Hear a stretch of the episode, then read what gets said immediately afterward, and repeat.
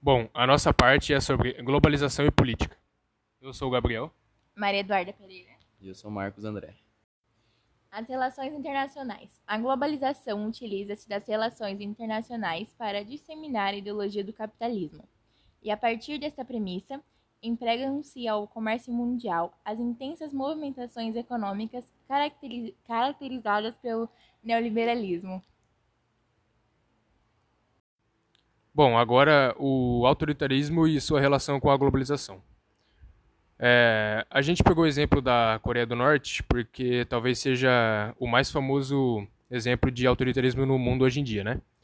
Uma das explicações encontradas para o grau de isolamento da Coreia do Norte nos dias de hoje é devido à adoção do sistema socialista conexo à necessidade de se proteger de outros países, ao estabelecimento de um culto à personalidade do líder, Kim Jong-un, e à instituição de uma sociedade igualitária. É, globalização ela está associada ao capitalismo. E o advento da globalização não aconteceu na Coreia do Norte, já que o país não faz parte do processo de integração e da expansão dos meios de transporte e comunicação, por ser um país socialista.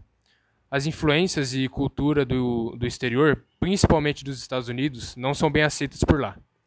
As relações políticas e comerciais ficam restritas com a China e em menor grau com a Rússia além de outros países, como por exemplo o Brasil, em menor grau, mas que estabelecem apenas algumas transações comerciais.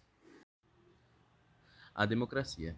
A democracia se relaciona diretamente com a sociedade, que por sua vez manifesta-se e evolui na rapidez da era digital, fazendo emergir a necessidade de novas formas de tutelas, estudos e proposições.